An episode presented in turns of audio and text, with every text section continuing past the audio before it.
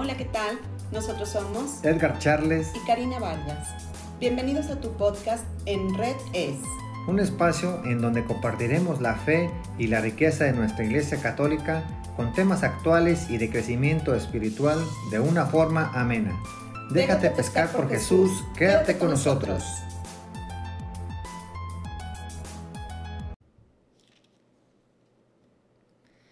Hola, ¿qué tal amigos? Mi nombre es Edgar Charles y hoy les tengo una catequesis pequeñita pero muy eh, enriquecedora.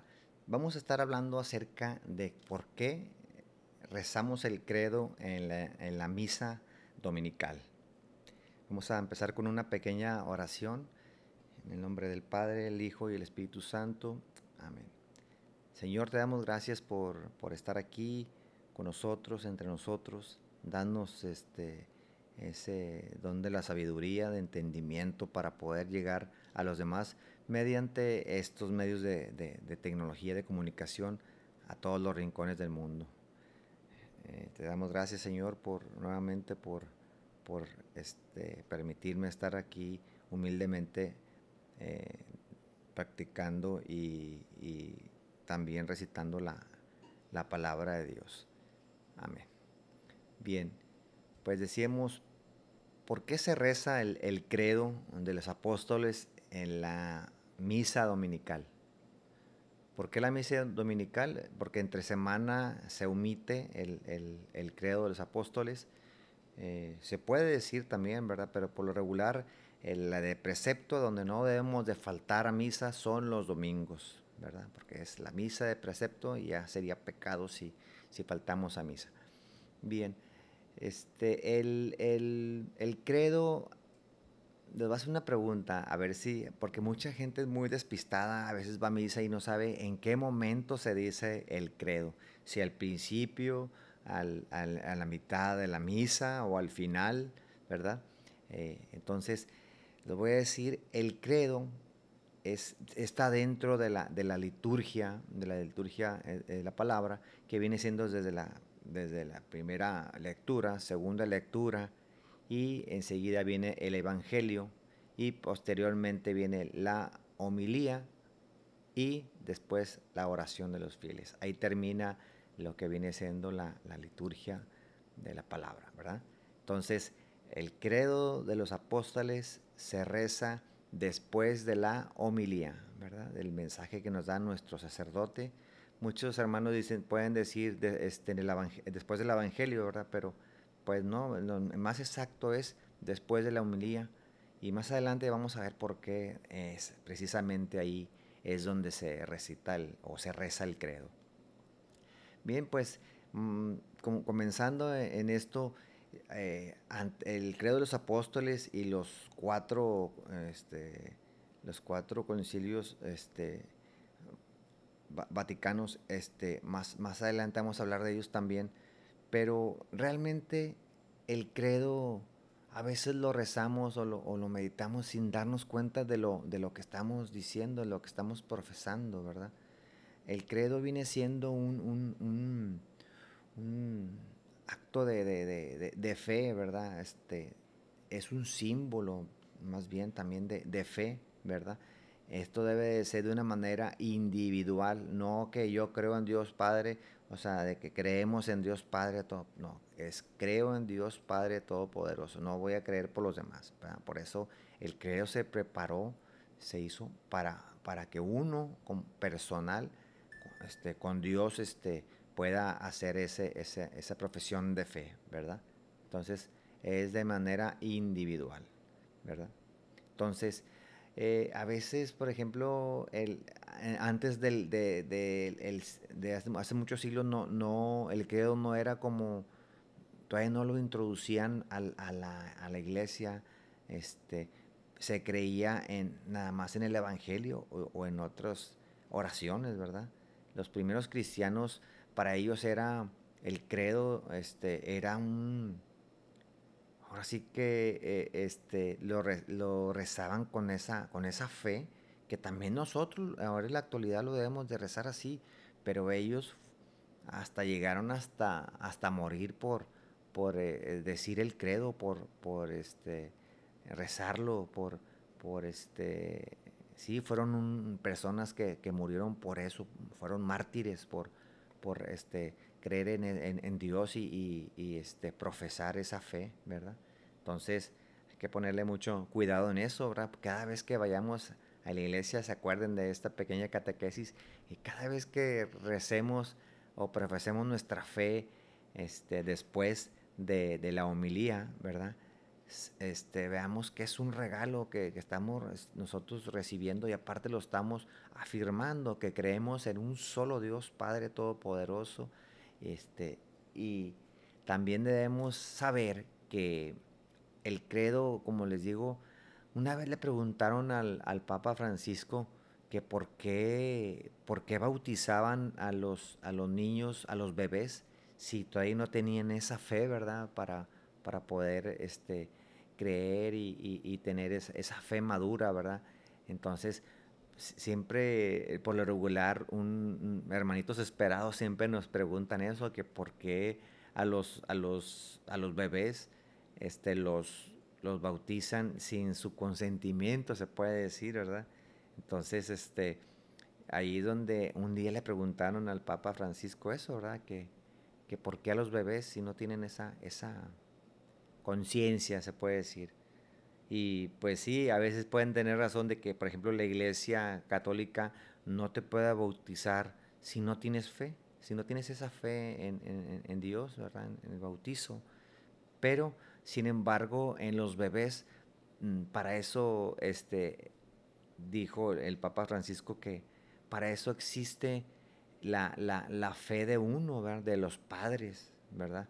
De los padrinos, Ahí la importancia de, los padrinos, porque eh, de, escoger unos buenos padrinos para que este, e, ellos son los que van a confirmar esa fe eh, en, lugar del niño. Es como cuando vamos a un, vamos a entrar al cine y si no tenemos boleto, pues, y si entramos al, cine sin boleto, pues ahí estamos cometiendo un, como dicen, un fraude, O sea, entonces, el quien paga este boleto, esta fe, son nuestros padres y nuestros padrinos.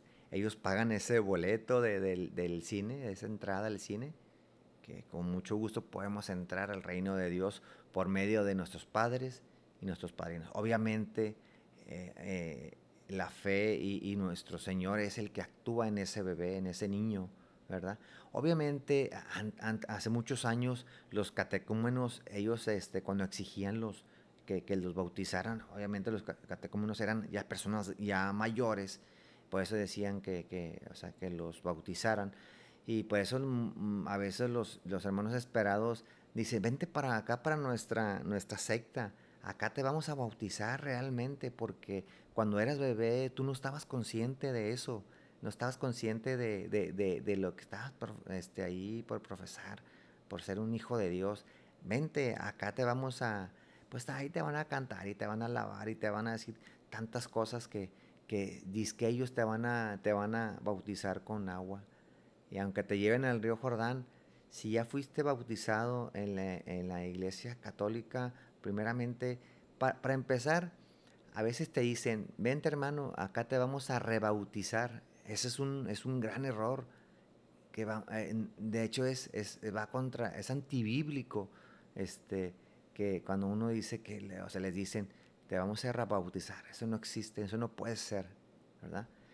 Estoy de acuerdo que algunas otras sectas de, de, este, de, otros, de otras denominaciones, a veces este, ellos bautizan eh, bajo la, la, Trinidad, ¿verdad? Ah, eh, entonces ahí sí eh, la Iglesia Católica te puede recibir y, si te bautizaron con agua y con, con, esa, bajo la, la, Trinidad, Padre, Hijo, Espíritu Santo, aunque seas de otra denominación, puede ser aceptado en la Iglesia Católica y nada más ya no te bautizan con agua, nada más continuar el rito del bautizo. Así es como se, se maneja esto. Entonces, eh, eh, por eso muchos nos critican eso de bautizar a los bebés, que no tienen la conciencia, pero más bien nosotros tenemos que, eh, este, el Papa dijo, entonces, si no crees en eso, entonces no, no le tienes confianza al Espíritu Santo, ¿verdad? Ahí no estás teniendo confianza. eso es lo que les contestó, ¿verdad? Entonces hay que tenerle confianza al Espíritu Santo para poder, mediante los papás, mediante nuestra fe, nuestros padrinos, obviamente porque ellos van a, van a formar a ese, a ese bebé, a ese niño, lo van a formar en, en, la palabra de Dios, ¿verdad? Este, para eso, como les digo, formar, este, tener unos buenos, buenos padrinos, no unos padrinos que, que, pues, que tengan mucho dinero o que le vayan a comprar un ropón acá muy nice o que les dé dinero o que les hagan fiestas, etcétera. tampoco puede ser cualquier persona, ahí un vecino, el que sea, el que iba pasando, ¿no? hay que pensar bien en eso, ¿verdad? porque pues un padrino siempre te está ahí diciendo que, hey, estás yendo a misa, te estás confesando, estás portando bien. Este, así es donde uno debe de encaminar y cuando los padres falten, ¿verdad? Bien, volviendo a entonces, les decía lo del bautismo, me desvié un poco por eso, porque el, credo lo, lo metieron eh, la Iglesia Católica en el, en el bautismo, mediante el bautismo, ¿verdad? Ahí es donde se, se, fue metiendo el credo. Ya después el credo ya lo, en el siglo, en, en, el siglo IV fue cuando creo que empezaron a, a meter el credo y empezaron en, en, en cuatro concilios a modificar el credo, porque acuérdense que hay un credo largo y un credo corto, ¿verdad? Entonces, este, hay uno que se llama Nisa Constantinopla, que es el, y es el que se llama Credo de los Apóstoles. Los dos son válidos, son, es uno más cortito, más, más sintetizado, pero no hay dos credos, hay solo un solo credo y como les digo, cada vez que vayamos a, misa, ya van adelante, cuando recibamos la palabra de Dios, la primera lectura, acuérdense que, que la primera, hay que llegar siempre temprano a misa para recibir la primera lectura, la segunda lectura, eh, el, Evangelio, por supuesto, donde, donde, nos está hablando nuestro Señor y pues la explicación de nuestro, nuestro sacerdote aquí en la tierra, ¿verdad? Que es algo, una explicación e, en la vida cotidiana donde debemos realmente aplicarlo aquí en la tierra, ¿verdad? Entonces, cuando escuchemos la palabra de Dios mediante, mediante la misa, pues nosotros vamos a, cerrar esa, esa fe, vamos a confirmar esa fe que nos está dando la iglesia eh, con, con, mi, con mi, vamos a confirmar con eso, con mi parte, cuando voy a decir, creo, o sea, todo lo que escuché hasta la homilía, ahí donde decimos, por eso está exactamente ahí, donde decimos, creo en un solo Dios, Padre Todopoderoso, Creador del cielo, de la tierra. Ahí es donde estamos, este, ahora, ahora sí que profesando nuestra fe, nuestra fe cada vez, aunque sea repetitivo, así como el rosario, todo eso, aunque sea repetitivo, Dios escucha, Dios escucha, ¿verdad? No, no hay que hacerlo así como les digo. Acuérdense de los de los cristianos, los primeros cristianos que los mataban. Entonces, hay que, hay que de ahora en adelante tomar muy en serio eso, ¿verdad? Siempre se ha tomado en serio el credo de los apóstoles, pero a veces uno lo, lo, lo, lo dice a lo loco o nomás así como por encimita y no saben ni lo que estamos diciendo, ¿verdad? Entonces, les encargo de en adelante que con e, e, e, ese símbolo, porque también, aparte de, de, de, profesar, ese quiere, símbolo quiere decir, este, por ejemplo, juntar, ¿verdad? Por ejemplo, símbolo, en, símbolo es en griego, creo, ¿sí? Este, es juntar, ¿verdad? Eh, eh, por ejemplo, decir que es la iglesia y, lo que nosotros creemos. La iglesia es lo que nos enseña, ¿verdad? Y lo que nosotros con, mediante nuestra fe creemos. Y es cuando viene la palabra de Dios en la misa y nosotros, nosotros confirmamos esa fe y es donde se une, ¿verdad? Ahí es donde engrana, engrana esta, esta fe cristiana que, que, es en el momento donde nosotros decimos, creemos en un solo Dios Padre Todopoderoso y todo lo demás, ¿verdad? Que se dice. Entonces, ahí acuérdense muy bien que ahí es donde se amarra todo, lo que nos enseñaron con nuestra, nuestra fe, ahí hacemos, como dice, un clic y somos un, solo, un solo. Acuérdense que dice en la Biblia que hay un solo, una sola fe, ¿verdad? Un solo bautismo y un solo Señor, ¿verdad? Entonces, es algo, algo muy, muy bonito, ¿verdad? Eh, es, es, algo muy, muy hermoso. Acuérdense que también este, es, este, este símbolo de fe no es, como, como les decía, no es algo que lo digamos entre todos, es algo personal, ¿verdad? Algo, algo muy íntimo, ¿verdad? Que, realmente nosotros debemos de, recitar o de, o de decir, ¿verdad? Por aquí, por ejemplo, los cuatro concilios es el de Nicea, el de Constantinopla, el de Efeso y el de Calcedonia. Y obviamente el, el, principio que eran los apóstoles, ¿verdad? Ellos fueron los que fueron este, poniéndoles, como dice, lo fueron como modificando, ¿verdad? el credo de los apóstoles, así poco a poco hasta el credo que ya tenemos en la actualidad ahorita, ¿verdad? Por eso, este, así se fue, fue haciendo ya el credo completo, ¿verdad? Bien, pues este, vamos a, vamos aquí, aquí tengo otra información que les quería dar por aquí, ¿verdad? Antes de, de terminar con esto, ¿verdad?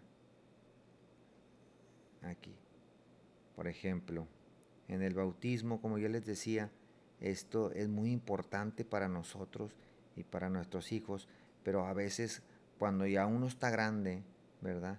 es cuando uno a veces desconoce, ¿verdad? Y, y aún así, fíjense, ya grandes, a veces nos contradecimos, pues ya de grandes debemos de saber supuestamente, este, o sea, vamos a profesar nuestra fe, ya debemos de saber a qué nos vamos a enfrentar al ser bautizados, a ser hijos de Dios. A veces ya de grandes ni sabemos siquiera eso.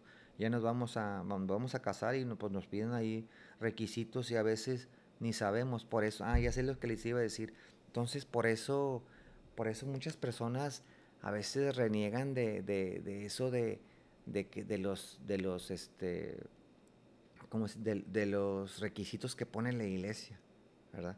A veces uno dice, no, me son dos, dos o tres años de preparación de los niños, del catecismo. Por ahí escuchaba una persona que decía, ¿dónde hay una iglesia donde, donde nomás era de un año? Pues ahí estamos, nosotros formamos, formando un niño que no, no tiene, no tiene este, catequesis. Entonces, con este tipo de, cápsulas o con este tipo de, información, ahora sí que nosotros debemos de poner el ejemplo, ¿verdad? Para esto, ¿verdad? Porque, porque a veces andamos ahí bautizando ya, ya cuando estén grandes los, los, niños y pues a veces ni grandes ni pequeños saben ni qué, ni qué onda, ¿verdad? Bueno, pues espero que les haya gustado esta pequeña catequesis y pues se despide su humilde servidor, Edgar Charles. Nos vemos a la próxima. Dios te bendiga.